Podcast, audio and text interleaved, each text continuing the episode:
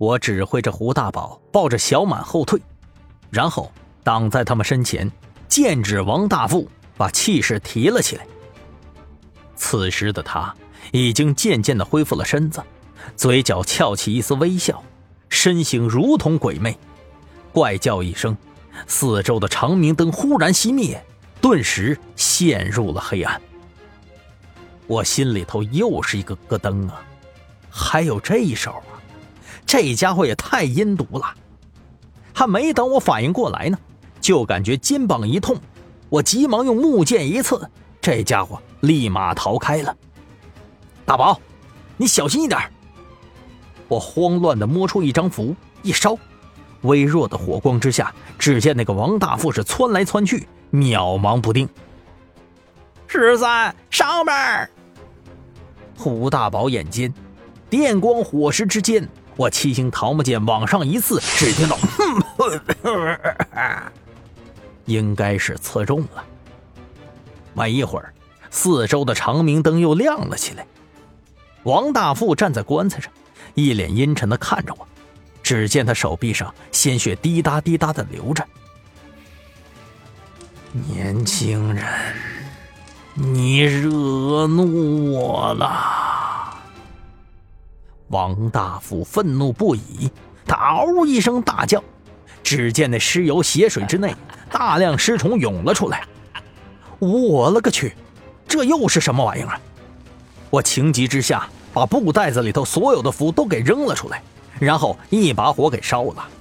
尸虫噼里啪啦的响个不停，而王大富趁着这个节骨眼儿，忽然冲了上来，锋利的獠牙朝着我的脑门就咬过来。这要是被咬中了，那我也就完蛋了。就在这危急关头，二叔忽然从上面跳下来，就像是天神下凡似的，一个巴掌扇了过去。我去你大爷的！敢动老子侄子，胆儿挺大呀！我啪，这一大耳刮子，足足扇到王大富这腮帮子上啊！他一下子被扇懵了，踉跄的后退好几步，脸色阴沉。我惊喜不已。二叔终于来了，我可算能松口气了。我大喊一声：“二叔，干他！”结果，他老人家回来白了我一眼，没有动手的意思，而是死死的盯着王大富。我告诉你啊，你的名头我也听说过，老子今天不是你的对手，但是也能重创你。二叔撂下这个狠话来了。他看了看王大富，又继续说道：“我现在给你一条路，那就是给老子滚，不然我再把你打的隐藏个几十年，你信不信呢？”啊，哎哎，二叔，这是干啥呀？怎么回事啊？我突然愣住了，这怎么还要放他走呢？哎哎，二叔，不能放他走啊！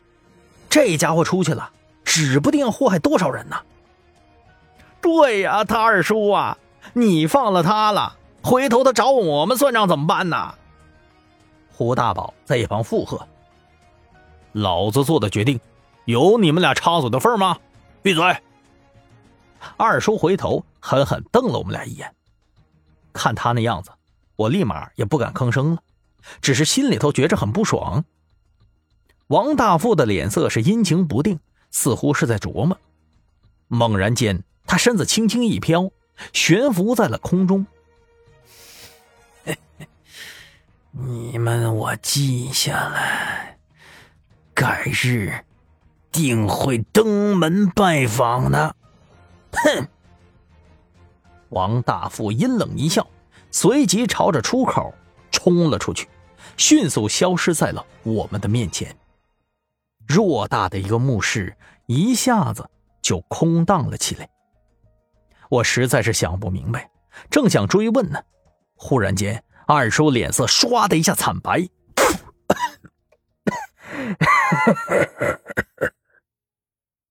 他口吐鲜血，差点跌倒在地上。我赶忙把他搀扶住：“叔，你咋的了？你没事吧？”只见他摇了摇头，擦拭了一下嘴角的血，哎老头子，我身体看来真是不行了，要不然刚才早动手了。我看他这么虚弱，立马明白他刚才为什么这么选择。我再仔细一看，发现他的背后好像个血窟窿啊，这是受伤了呀。这一刻，我慌了神了，压根儿不知道该怎么办。